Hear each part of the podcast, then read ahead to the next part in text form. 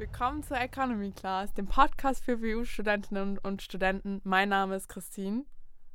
Moment, das kann nicht sein. Wo ist Lara? Ja, Hallo? ich weiß auch nicht. Das ist eine bodenlose Frechheit hier. Also meine Wenigkeit ist auf jeden Fall Oliver und wir freuen uns heute enorm, euch zur sechsten Folge begrüßen zu dürfen. Wie ihr vermutlich schon mitbekommen habt, ist hier jetzt nicht die liebe Lara gegenüber von mir, aber die liebe Christine. Ja, hallo. ja, Ähm, hallo. Freut mich, dass Ja. ich hier als Vertretung für die Lara ähm, einspringen darf für die nächsten paar Podcast-Folgen. Ja, aber was macht denn die Lara genau? Ähm, die ist auf Auslandssemester. Wo genau kannst du wahrscheinlich Boah, besser beantworten? Will ehrlich gesagt auch nicht Ich weiß sagen. es auch, um ehrlich Also. Lara, ich denke oft an dich die ganze Zeit 24-7. Es tut mir sehr leid, dass ich das nicht weiß, aber Wir vermissen dich sehr, Wir auf vermissen jeden dich Fall. sehr, ja. ja. das Leben ohne dich ist ja grau und langweilig. Ja. Ich Aber ich glaube, weiß nicht, wo du bist. muss ich mal auf Instagram nachschauen. Ja, da, da sieht man das bestimmt. Aber Auf jeden Fall schauen wir uns heute ein Thema an, wo Lara nicht wirklich gut dabei ist, weil wenn sie im Auslandssemester ist, ist sie mit dem Flugzeug geflogen und es ist nicht gerade quasi ein sehr gutes Energiemanagement. ja, finde ich auch nicht. Auch nicht so umweltfreundlich. Na, absolut nicht Also da hätte umweltfreundlich. sie, glaube ich, schon ähm, mit dem Zug fahren können. Easy. Die, die, paar, die Kilometer, Die- das, das packt sie schon. Also wirklich, vor allem mit dem Zug schon. nach Vorarlberg, die soll sich jetzt nicht so anstellen, oder? Ja, Nur weil sie nicht mal in Europa ist, bodenlose Frechheit da. ja das, das passt auf jeden Fall. heute äh, einerseits mal das Energiemanagement auf der WU an, beziehungsweise auf dem WU Campus. Das macht die liebe Christine. Und ähm, anschließend kümmere ich mich noch um ganz allgemein um das Umweltmanagement. Wie, wie gehen Sie das Energiemanagement ein oder auch das Abfallmanagement? Und wir haben dafür heute zwei ganz, ganz liebe Gäste mit Genau. am Start. Und zwar einmal den, Der, ähm, den Herrn Christoph Kecht, ähm, mit dem spreche ich dann eben über das Thema Energiemanagement an der WU und wie die WU mit der aktuellen Energiekrise eben umgeht, welche Einsparungsmaßnahmen es beispielsweise gibt und wie die WU das allgemein managt. Und da ähm, ja, wird der Herr Kecht dann genauer drauf eingehen. Genau, ja. Und äh, ich äh, darf mich mit dem lieben Herr Georg Bauer unterhalten. Ähm, er ist stellvertretend bei der, beim Campusmanagement auf jeden Fall. Und äh, der gibt uns da auf jeden Fall einige interessante Eindrücke. Wieder das Wort interessant, das ist brutal. Ich weiß nicht, was ich anstelle, anstelle verwerten soll. Ja, ist ich, ja auch ein interessantes ja, Thema, absolut, oder? absolut. Aber ich, wir, wir sagen die ganze Zeit nur in, interessant. Also Lara und ich, Lara und ich, Podcast von Lara und mir waren 70, Pro- ja, 60 Prozent irgendwelcher anderer Inhalt und 40 Prozent interessant. So, das, das war's eigentlich. In dem Fall starten wir jetzt auch schon mit dem ersten Gespräch und zwar macht es die liebe Chrissy und zwar interviewt sie den lieben Herrn Kecht. Genau, und da sprechen wir dann eben über das Thema Energiemanagement und wie die WU gerade auch auf die aktuelle, äh, aktuelle Energiekrise bezogen damit umgeht, welche Maßnahmen ähm, vorgenommen werden und wie die WU das alles managt.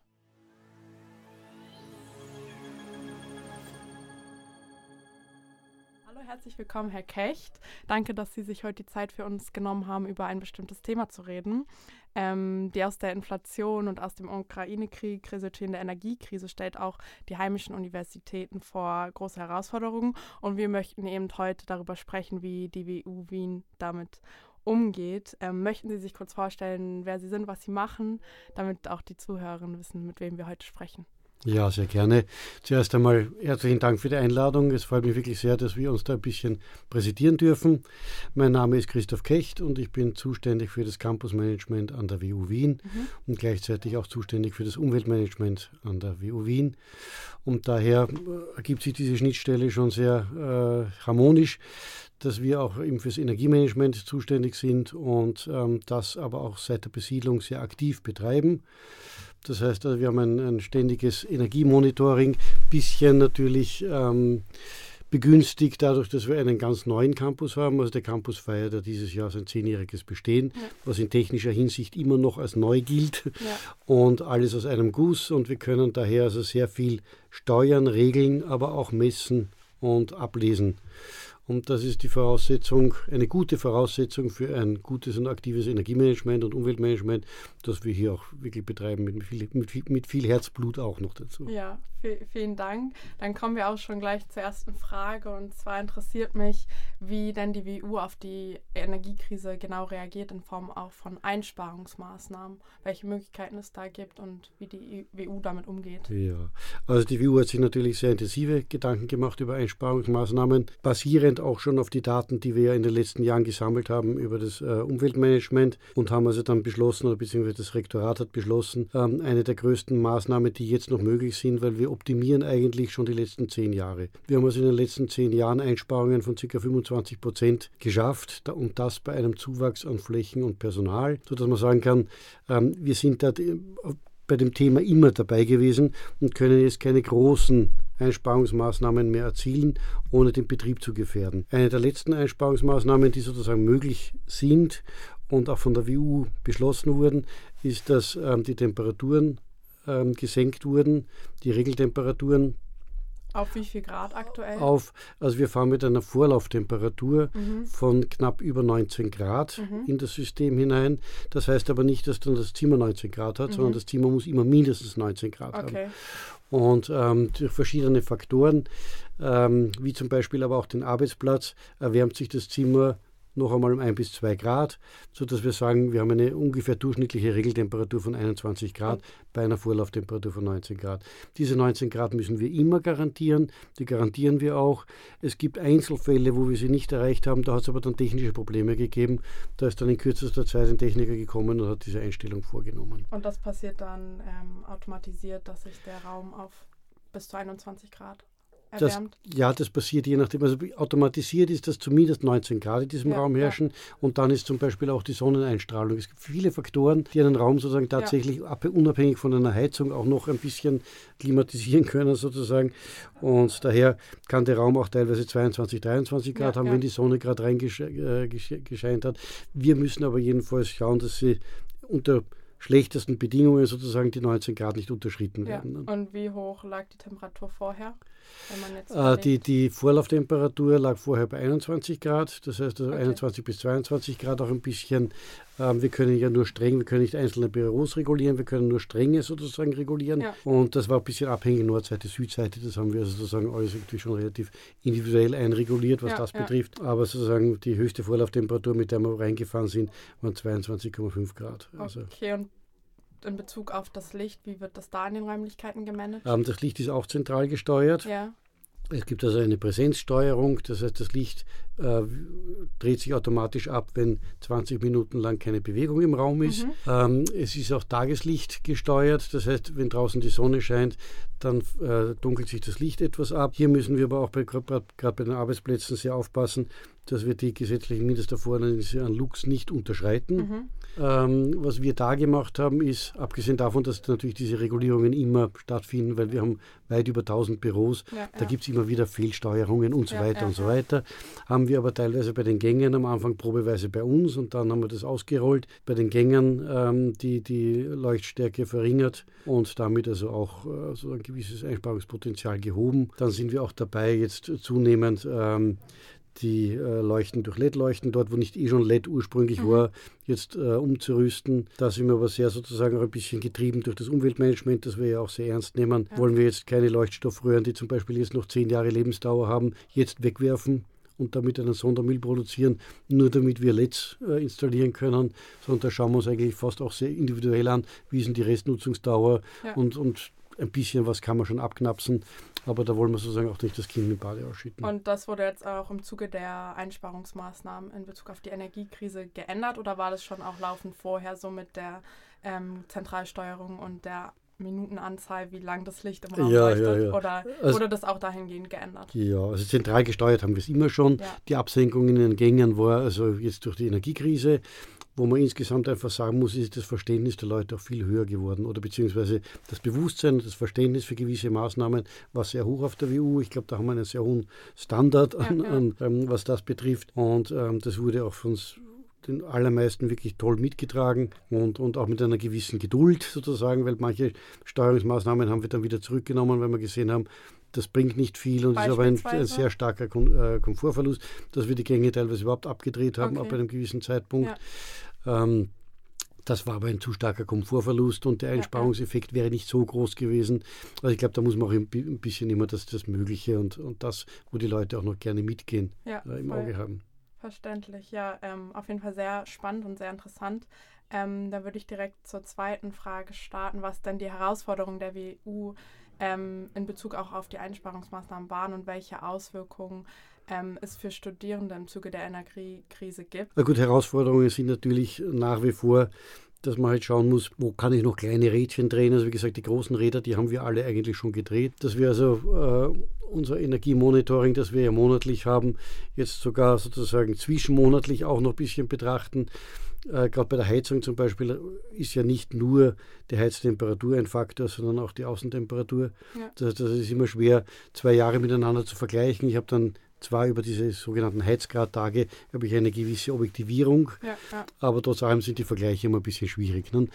Aber insgesamt ist natürlich die Herausforderung, so viel wie möglich einzusparen, ohne den Betrieb zu beeinträchtigen ja. und ähm, gleichzeitig von den Kosten her, die sich ja doch dramatisch erhöht haben bei den, bei den Beträgen, die wir auch ja, hier ja. haben, weil wir auch eine hohe Grundlast haben. Es ist einfach jetzt wirklich genau zu schauen, ab wann wird der Betrieb beeinträchtigt und das unbedingt zu vermeiden und das wird uns aber gelingen. Also da sind wir auf einem guten Weg. Ich mache mir keine Sorgen, dass der Studienbetrieb irgendwie gefährdet sein könnte. Weil, weil wie gesagt, äh, wir da ja auch in, in, in enger äh, Kontakt sind mit, mit den Studierenden und wir bekommen ja auch, also in dem Moment, wo etwas passiert, bekommen wir auch sofort die Meldungen, da passt was nicht, da passt was nicht und so weiter. Ja. Also da sind wir sowieso in gutem Austausch. Ja. Und also ich, ich, glaube, dass, dass die WU da wirklich, ähm, glaube ich, gut aufgestellt ist und wir brauchen uns keine Sorgen machen, dass wir irgendwelche Studienprogramme nicht ähm, ausrollen können oder, oder irgendwas für die Studierenden oder auch beeinträchtigt wäre. Beispielsweise Kostenüberwälzung auf die Studierenden eben durch mehrere höhere Beitragszahlungen oder. Also das wäre dann eher eine politische Entscheidung, ja. die sozusagen für ganz Österreich gelten würde ja. und für alle Universitäten.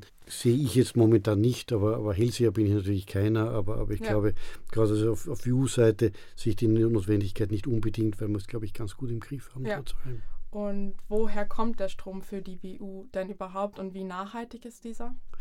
Der Strom, den, den schreiben wir über die BBG aus, über die mhm. Bundesbeschaffungsgesellschaft und ähm, wir haben also den hundertprozentig erneuerbaren Strom haben wir. Ähm, können Sie noch ähm, in Bezug auf die Nachhaltigkeit mehr etwas sagen? Ja, also sehr gerne. Ähm, wie geht es denn weiter sozusagen? Wir sind äh, laufend dran.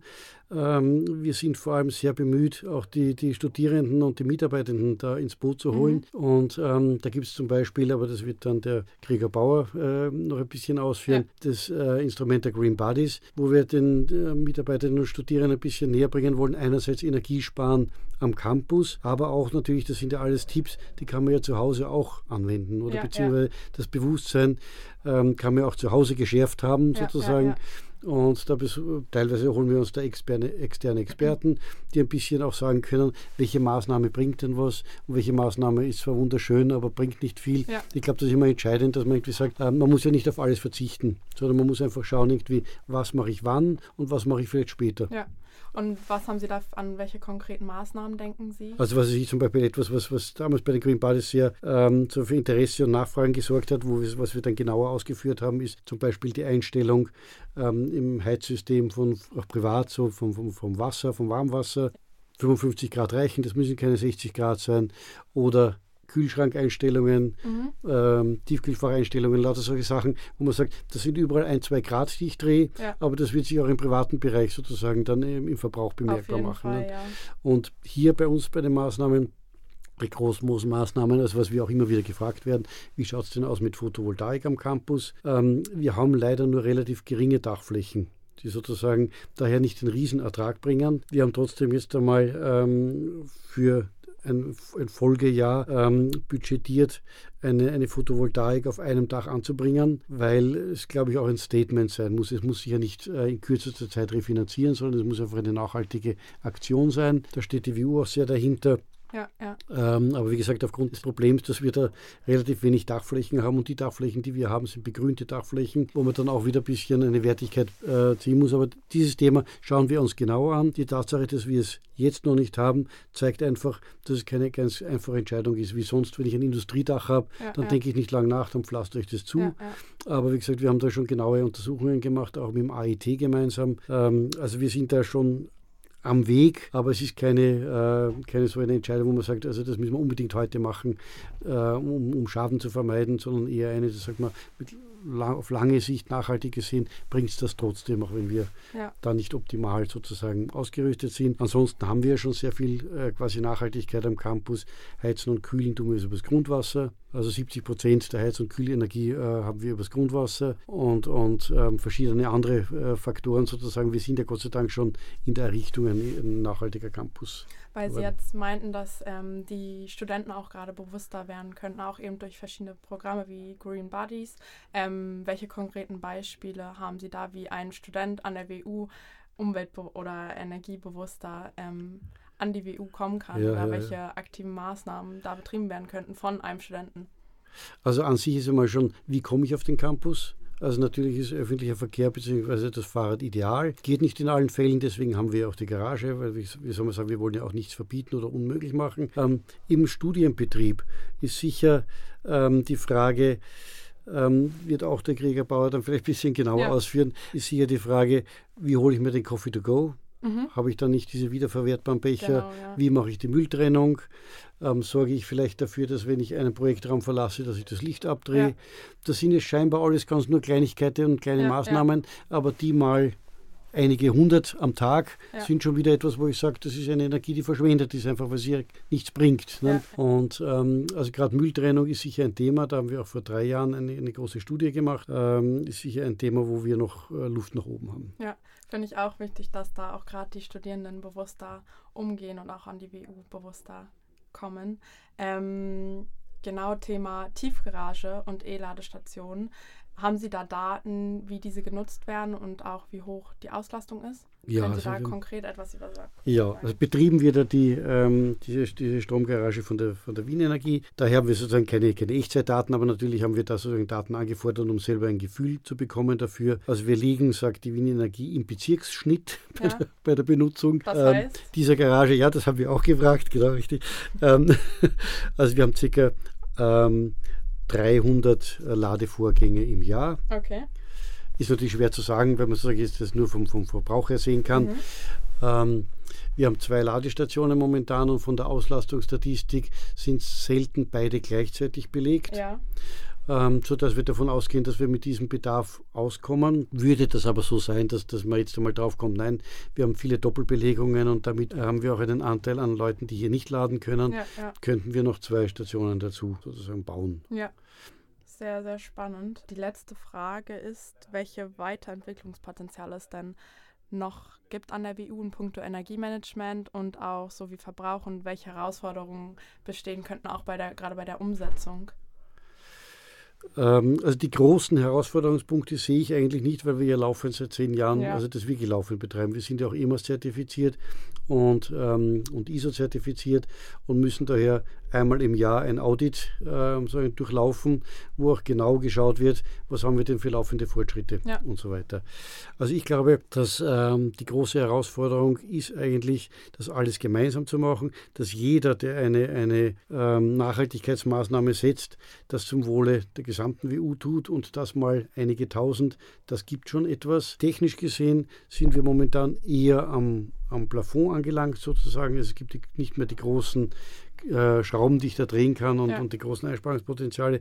Ich glaube, es kann nur noch jeder wir können gemeinsam sozusagen nur noch äh, daran arbeiten, dass wir insgesamt unseren Footprint einfach verringern. Das sind zahlreiche kleine Maßnahmen, ähm, zahlreiche Maßnahmen, die ich mir beim Einkauf irgendwie äh, sozusagen ja, schon ja. erledigen kann, indem ich mir nachdenke, kaufe ich mir das oder kaufe ich mir das aus Glas oder was auch immer. Ähm, das sind, glaube ich, eher die Herausforderungen, dass man jetzt die Personen erreicht, die sozusagen die WU als, auch als ihre Heimat sehen und nicht als, als nur Arbeitsstätte, wo ich mich eigentlich nicht ja. darum kümmern muss, sondern ähm, auch zum Beispiel bei der einen äh, Aktion Bring Your Own Box, wo man sagt, das Mittagsmenü hole ich mir sozusagen in, in, in wiederverwertbaren ähm, gebinden. Das wäre sehr wertvoll, wenn da zum Beispiel mehr Leute mitmachen würden und das läuft an sich laufend. Also ich kann mir das jederzeit machen und jeder Gastronom macht da mit am Campus.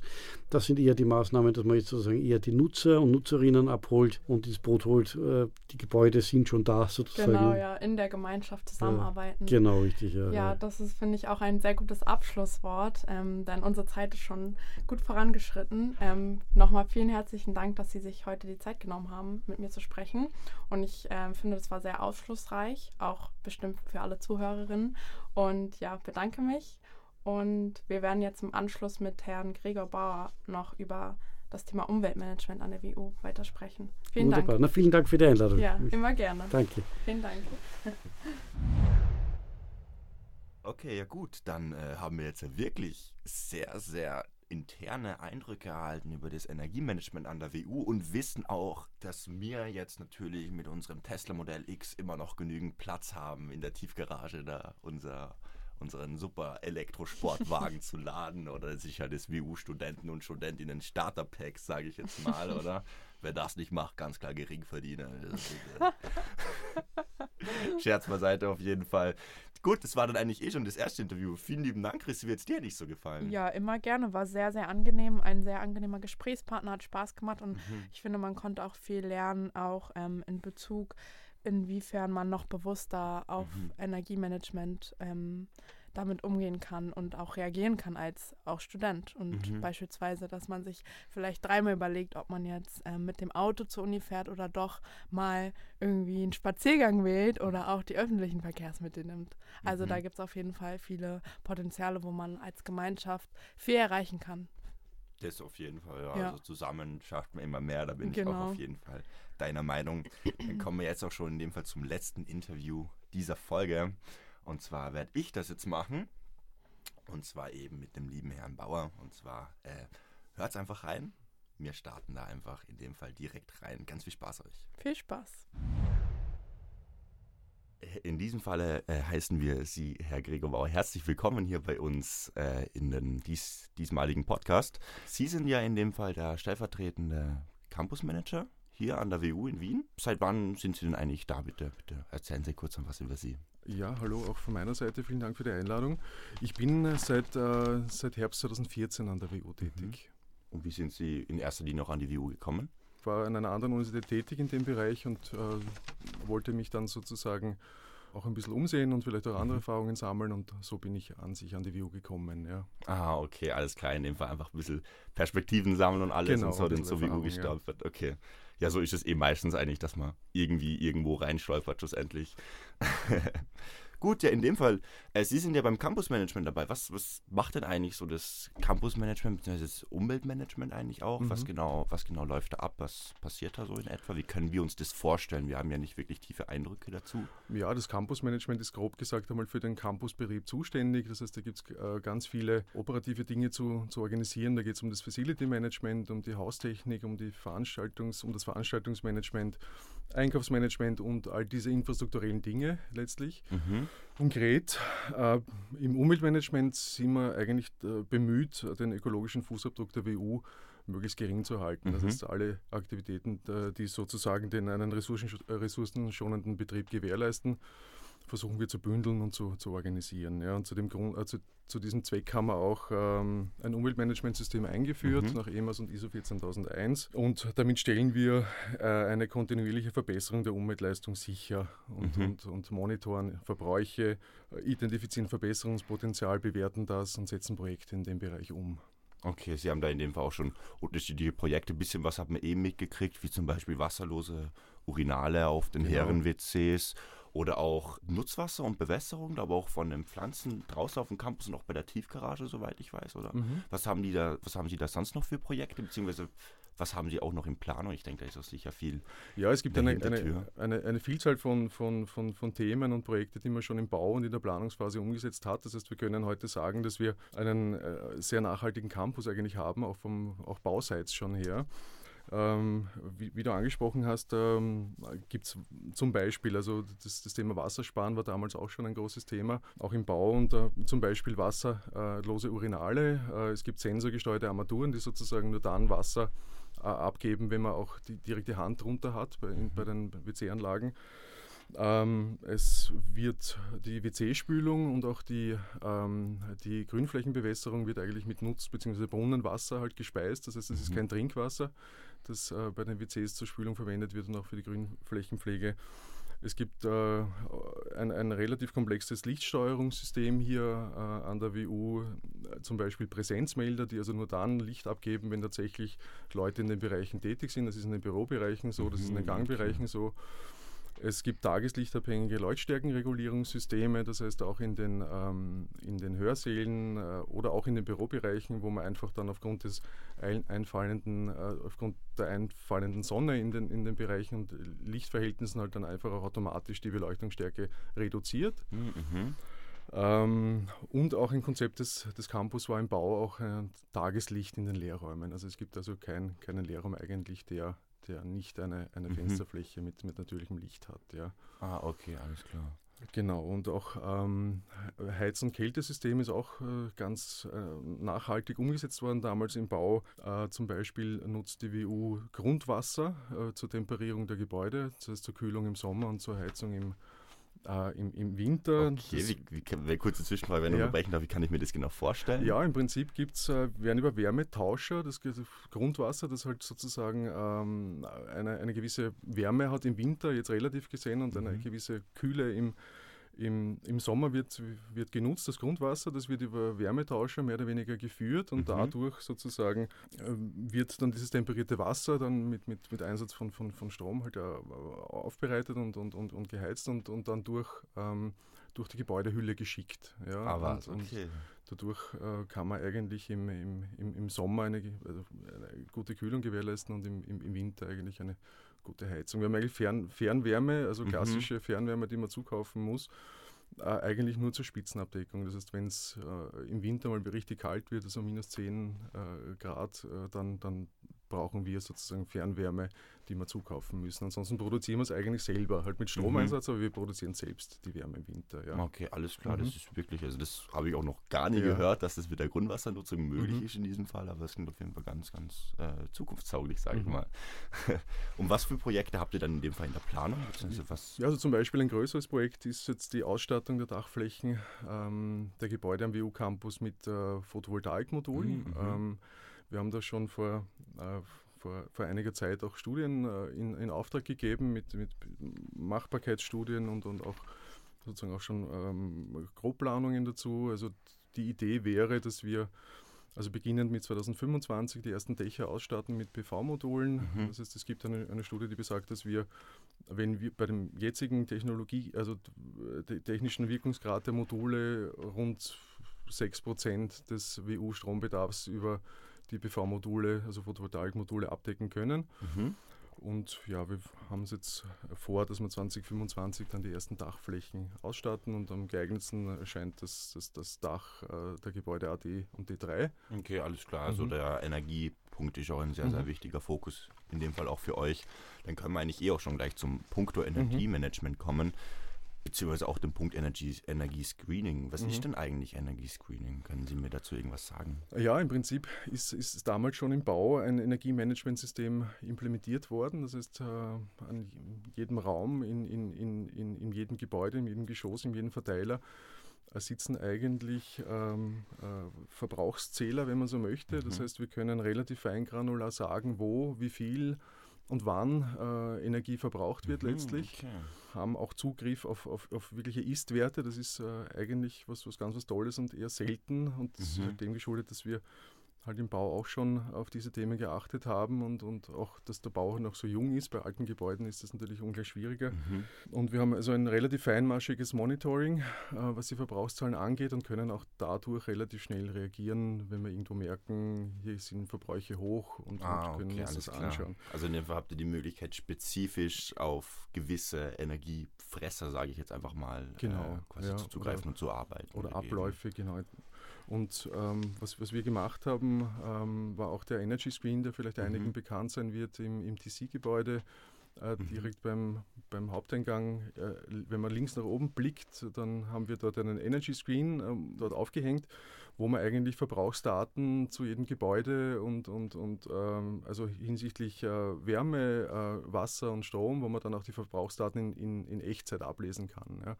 Mhm. Das war so eine Bewusstseinsbildungsmaßnahme mhm. letztlich, die wir uns, uns gedacht haben aus dem Umweltmanagement heraus, das wäre interessant dass auch Studierende sehen, wie viel Strom wird gerade verbraucht in dem Gebäude, in, in dem ich mich befinde. Ja. Das also auf jeden Fall. Ich ja. glaube, das war tatsächlich sogar die erste Sache, die ich gesehen mhm. habe, als ich zum mhm. ersten Mal äh, den TC betreten habe.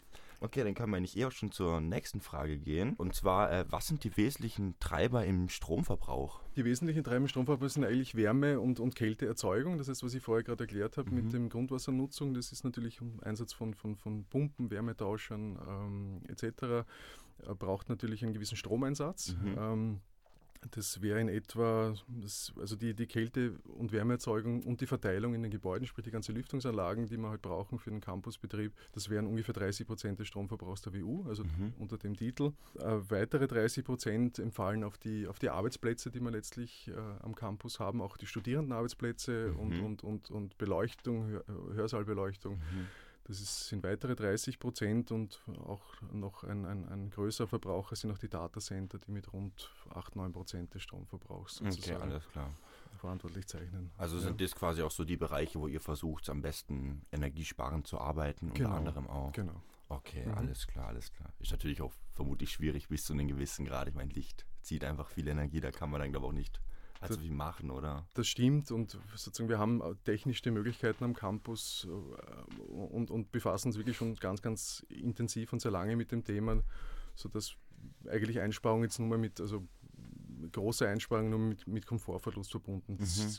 sein müssten eigentlich. So müsste man sagen, wir drehen das Licht einfach äh, auf eine äh, Leuchtstärke herunter, die mhm. man halt dann auch in der, in der Nutzung halt auch einfach merkt. Aber ohne Komfort im Bussen trauen wir uns zu sagen, dass wir schon relativ gut ähm, mit dem Energiemanagement äh, aufgestellt sind, ja, dass ja, wir das, eigentlich alles optimiert haben. Ja. Das glaube ich auch auf jeden Fall. Ich meine, die WU ist ja auch klimaneutral oder soweit ich weiß. Zumindest ja, habe ich das der, schon.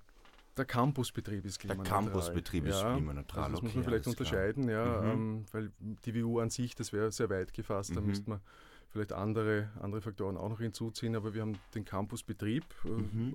klimaneutral seit einigen Jahren. Das heißt, es sind unvermeidbare Emissionen aus Strom, Fernwärme und Treibstoffe, die mhm. wir letztlich auch brauchen. Die Klimaneutralität wird dadurch erreicht, dass wir einfach, ähm, genau, und wir unterstützen halt ähm, nationale und internationale Projekte mhm. und im, im, Prinzip sind das halt im Klimaschutzprojekte, deren Umweltnutzen ähm, also das Potenzial an CO2-Einsparungen von Expertinnen genau berechnet wird und mhm. an diesen Projekten kann man sich finanziell beteiligen okay. äh, und kann halt diese Menge an CO2, die man halt sozusagen möchte, ähm, kompensieren über die Unterstützung der Projekte. Okay, alles ja. klar. Was wären es denn zum Beispiel für konkrete? Äh, Zu, zum Projekte? Beispiel, was wir in der Vergangenheit gemacht haben, war die Unterstützung einer karitativen Einrichtung in einer österreichischen und da haben wir E-Bikes zum Beispiel finanziert, äh, mhm, damit die sozusagen okay. ihren Arbeitsalltag bestreiten können. Äh, ein anderes Projekt war die Unterstützung, das war ein internationales äh, Projekt in Ruanda, mhm. wo wir dabei unterstützt haben. Also das ist ein Projekt, ein Klimaschutzprojekt, wo die, die Bevölkerung äh, mit, mit hocheffizienten äh, Öfen ausgestattet äh, wurde. Mhm. Und das halt einen gewissen, äh, ein gewisses Klimaschutzpotenzial hatte, diese Maßnahme, dieses Projekt. Ja. Okay, alles mhm. klar. Also quasi durch die Kompensierung von anderen Dingen werden quasi die eigenen Emissionen genau. quasi so genau, die, ausgeglichen. Die wieder. unvermeidbaren, genau. Okay, ja. alles mhm. klar. Ja, dann würde ich sagen, gehen wir eh schon zum letzten Punkt äh, des heutigen Gesprächs, und zwar das Abfallmanagement. Mhm. Ähm, das ist ja auch immer wieder ein wieder größerer Punkt, ein immer größer werdender Punkt. Ähm, wie wird wie funktioniert das denn genau in der WU? Wie wird der Abfall an der WU vermieden so oder in dem Fall halt konkret auf den Campus bezogen? Mhm. Ja, in der Vergangenheit haben wir recht viele äh, Abfallvermeidungsaktionen und Projekte gestartet. Einer davon war zum Beispiel die Bring Your Own Box Initiative. Mhm. Wir wissen nämlich, dass in unserem Restmüll relativ äh, viel Einwegverpackungen ähm, drinnen sind und haben uns halt sozusagen die, den Kampf gegen die Einwegverpackung sozusagen verschrieben zu einem gewissen Grad. Ähm, wir haben bei den, bei den Gastronomiebetrieben am Campus Sammelpässe aufgelegt, wir haben das beworben, wir haben mhm. sozusagen Studierende und, und, und Mitarbeitende dazu äh, ermutigt, dass sie ihr eigenes Geschirr mitnehmen, wenn mhm. sie sich Mittagessen am Campus holen haben dann ähm, einen Stempel, einen Stempelpass bekommen, den sie von uns erhalten haben. Und ich glaube, bei 5 oder bei 10, bei dem vollen Sammelpass sozusagen, hat man dann ein, ein Goodie bekommen, einen Coffee-to-Go-Becher okay, und all diese cool, Dinge. ja. Genau, dann haben wir ein, ein wienweites ähm, Fahnsystem für Coffee-to-Go-Becher unterstützt. Mm, Das ist mhm. bei manchen Gastronomiebetrieben am Campus ein Systempartner, da haben wir auch sozusagen unterstützt. Dann haben wir zum Beispiel bei den Kaffeeautomaten ähm, gibt es einen, einen Discount, wenn ich meinen eigenen Becher mitnehme und Mhm. nicht sozusagen den Einwegbecher dort abrufe bei den Automaten, die wir am Campus haben.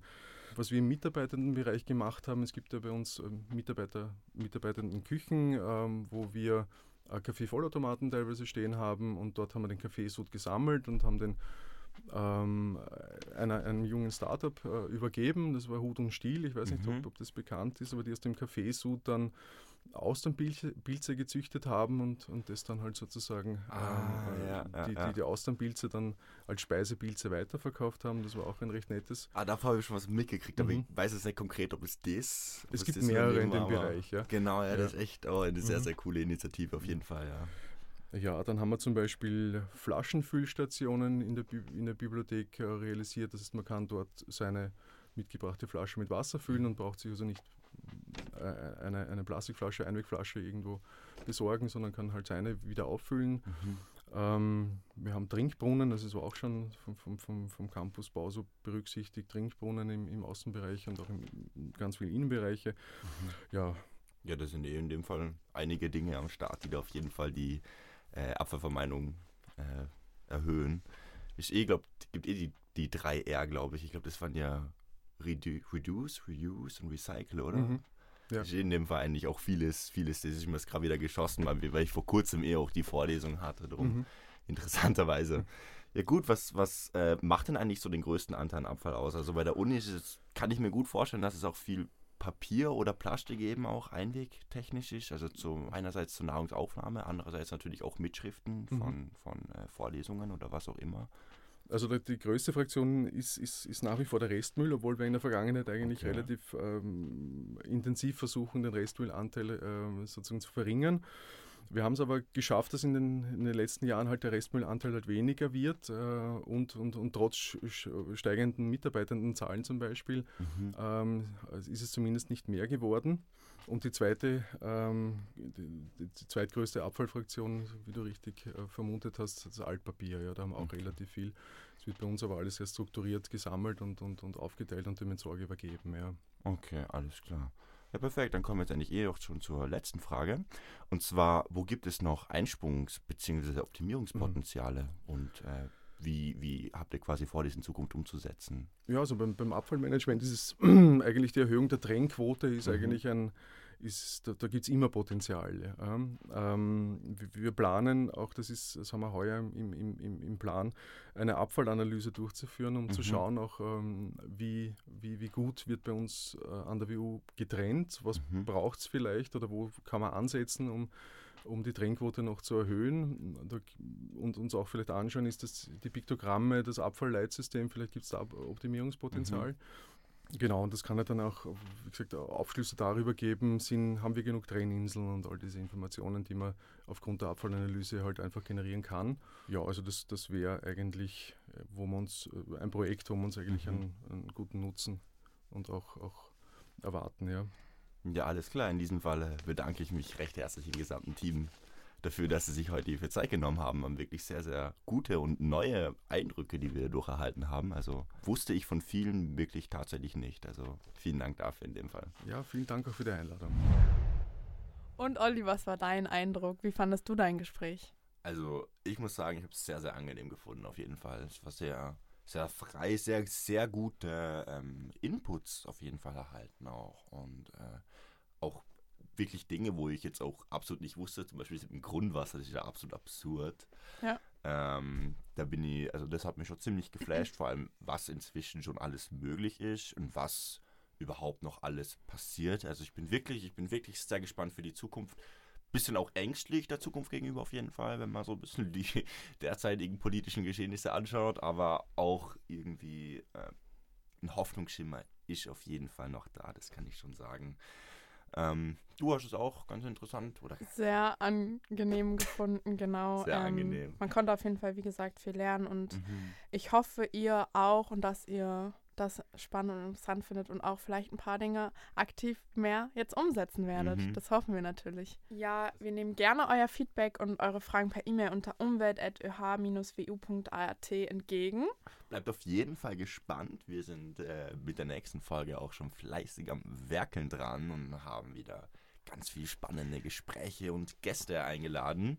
Bis dahin wünschen wir euch eine erfolgreiche Zeit und freuen uns natürlich, wenn ihr auch das nächste Mal wieder dabei seid. Mein Name ist Christine. Und meine Wenigkeit ist Oliver und das war unsere Economy Class hier auf Spotify.